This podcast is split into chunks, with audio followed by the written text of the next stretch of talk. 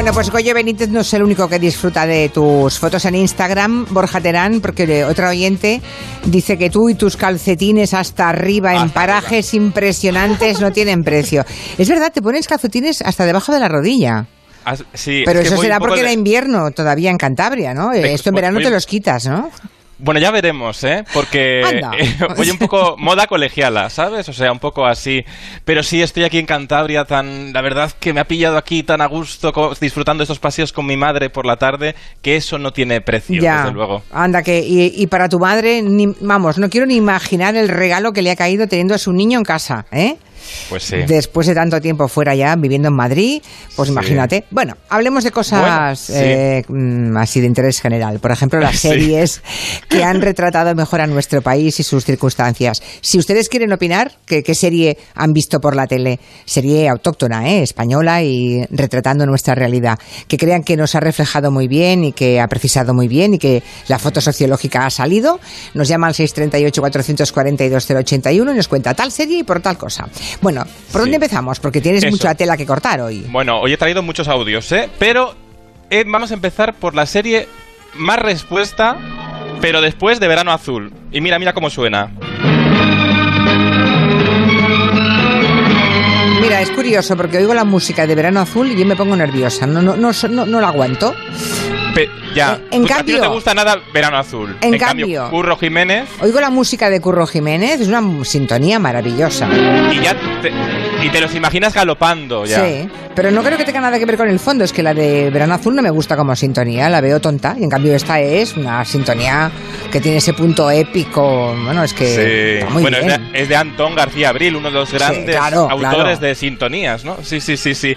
Pues fíjate, eh, Curro Jiménez yo creo que, es, que fue una serie que revolucionó nuestra afición en los años 70, actualizó nuestra afición e incluso impulsó, fue un salto para... Estábamos acostumbrados a los westerns, a las películas del oeste, pero se hizo una serie propia, con una aventura propia, que peleó el propio Sancho Gracia. Así explicaba cómo peleó con Televisión Española para producir esta serie. Huí de, del tópico clásico, huí del José María del Tempranillo, huí de Diego Corrientes.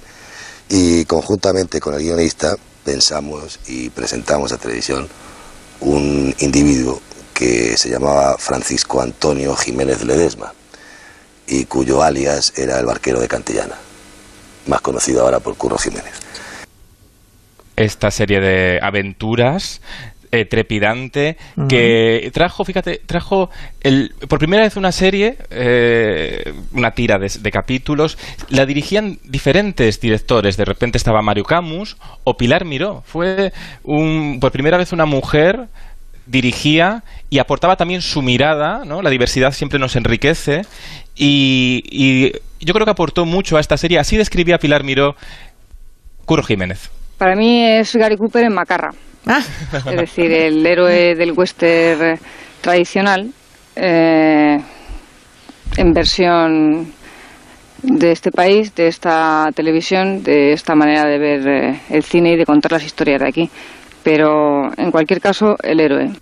curioso, porque decía lo de Gary Cooper en Macarra, eso eh, imagino que es de los años en que ya dirigió setenta y poco, ¿no? Sí, o sea que aún faltaba sí. mucho para que hiciera su claro. maravillosa película Gary Cooper, que estás en los Claro. cielos. O sea, Gary Cooper ha sido como el personaje que siempre la, la condicionó, ¿no? Que siempre estuvo en su mente.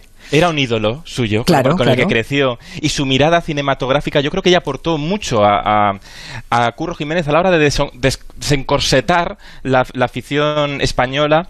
Eh, bueno, incluía esto como lo hacían los americanos con Colombo, de repente, ¿no? Que cada día eh, en Colombo dirigía el capítulo un protagonista, porque así se podían rodar varios capítulos, o sea, un director, ca- cada, capítulo lo dirigía un director para que se pudieran rodar varios capítulos simultáneamente, ¿no? Y eso era muy interesante.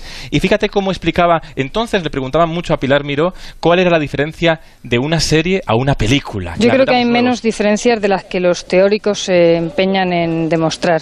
Es decir, creo que un buen telefilm es una buena película y al contrario. Quizá la mayor diferencia está en el tiempo, es decir, una película para las pantallas comerciales eh, tiene una duración mínima de hora y media y un telefilm tiene una hora. Eh, digamos que para los telefilm hay que eliminar los tiempos muertos que a veces se pueden permitir en, en- en un largometraje.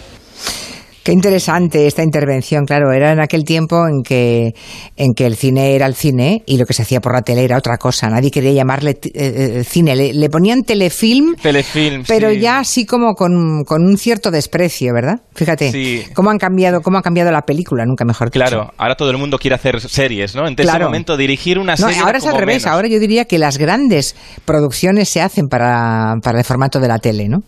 Sí, y ahí Pilar Miró no tenía ningún complejo con la televisión, porque al final era una, una trabajadora de televisión española que luego dirigiría, ¿no? Y y yo creo que hizo muy bien el aporte de Curro Jiménez, que no era solo una serie de bandoleros, sino que también hablaba mucho de la España de ese momento, de la España eh, de la lucha de clases en en el, sentido constructivo de la palabra, con mucho amor, pero también con mucho humor.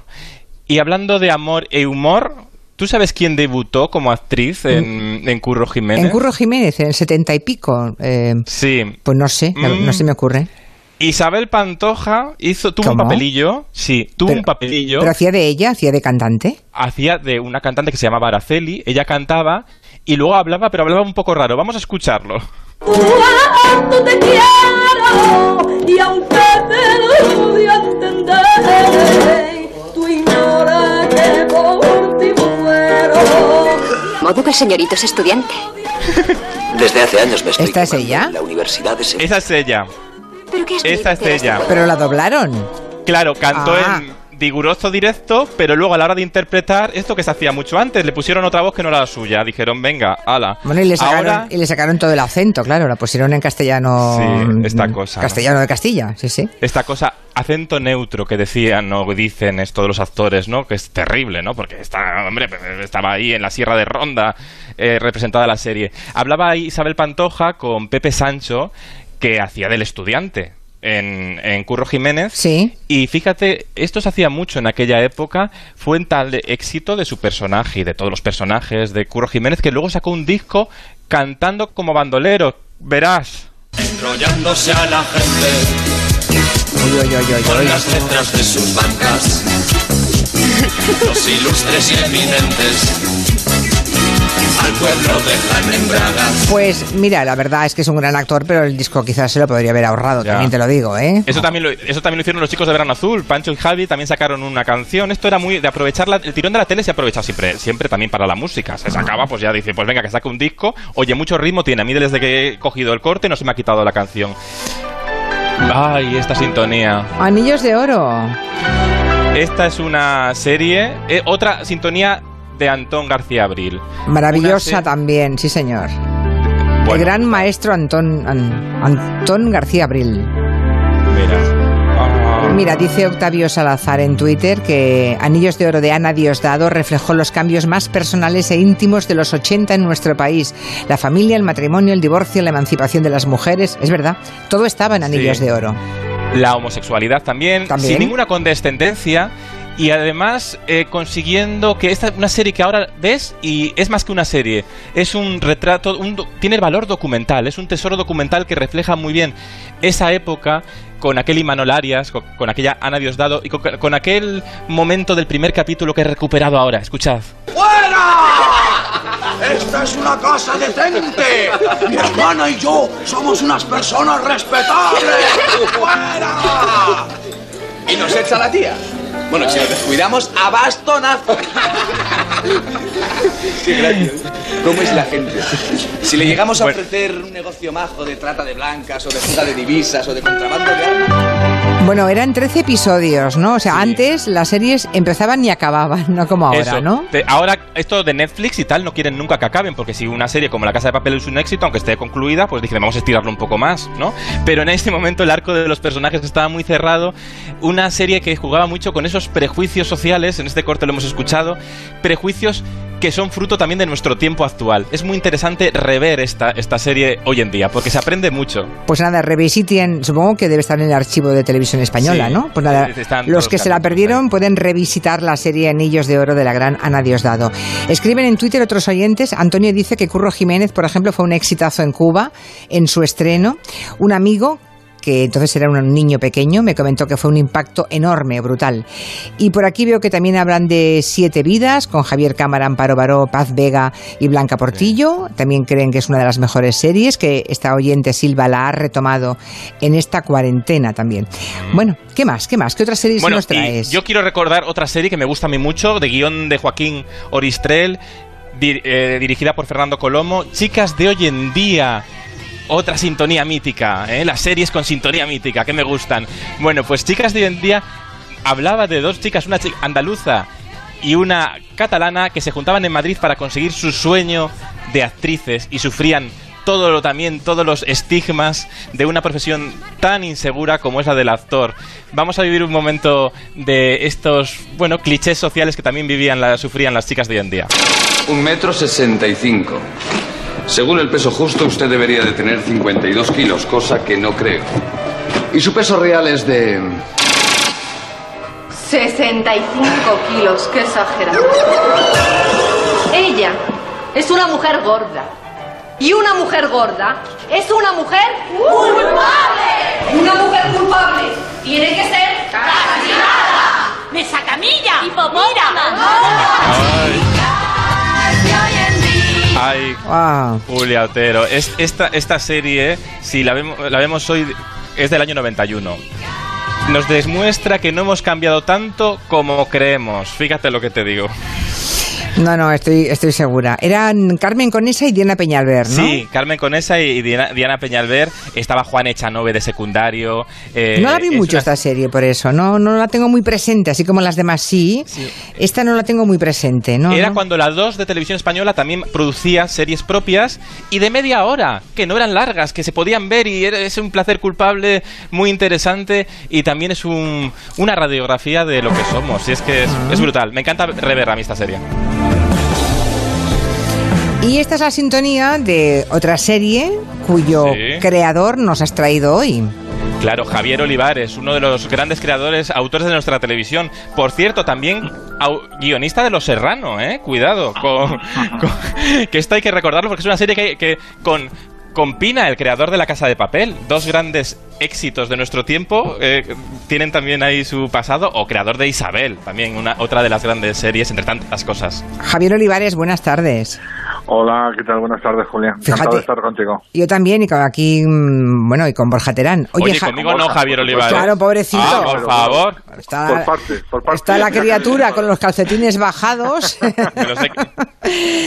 Y solo falta. Oye, y así, si tú fuiste guionista de Los Serrano, Sí, de Los Serranos, de Los Hombres de Paco. Incluso hicimos una serie en la 1 que se llamaba Ni contigo ni sin ti, que le hicimos mi hermano Pablo, ¿Mm? que en paz descanse, Alex Pina y yo, y fue un fracaso terrible, ¿no? Y, y incluso antes hicimos una para Canal No, que el productor de la cadena nos dijo, pero envió un mensaje al productor diciendo, pero es que estos guionistas no van a llegar en su vida a nada. Y fíjate, al- Madre mía. Bueno, siempre, yo creo que cuando, yo creo que casi toda la gente que triunfa en la vida, eh, sea en el ámbito o en la disciplina que sea, tiene alguien en, en- su biografía particular que en un momento de la vida le dijo, tú no vales para esto. Sí. Sí, sí, lo que no sé es dónde está él, esa es la diferencia. Claro, ¿dónde está, por cierto? Uy. No, ni idea, ni idea.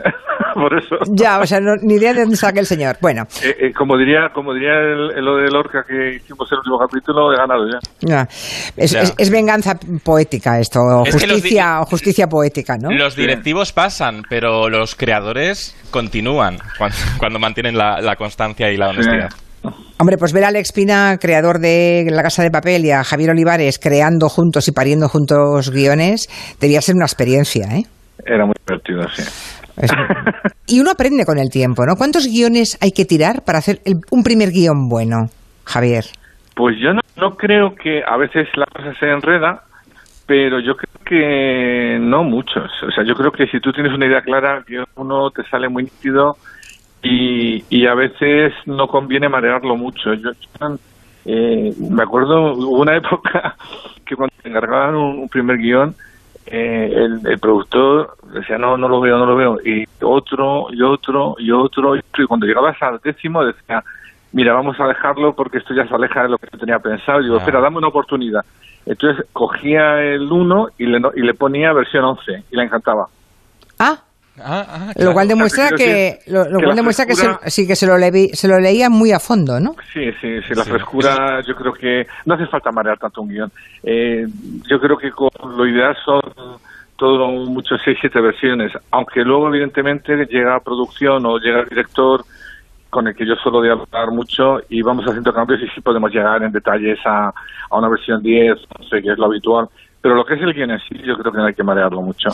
Está bien. El Ministerio del Tiempo, dice Borja Terán, que, mm, que hace que, el, que el- el espectador se enfrente a la, a la realidad de hoy, ¿no? Tiene, la mirada que has hecho sobre eso, Borja, es que Sí. explica muy bien lo que somos en la, en la serie de la Claro, tele. a mí me- a- creo que es una serie muy inteligente porque con sus viajes de cómic, la aventura por el tiempo, parece, yo creo que cuando Javier vendió la serie a televisión española, no sé cómo dijo, voy a hacer realismo con fantasía, ¿no? Porque esa mezcla es súper extraña, súper valiente, súper osada, pero consiguen hablar con ese realismo de nuestra sociedad con un cómic y es tremendo, eso es maravilloso. Fíjense que hasta es posible un encuentro de Lorca con Camarón.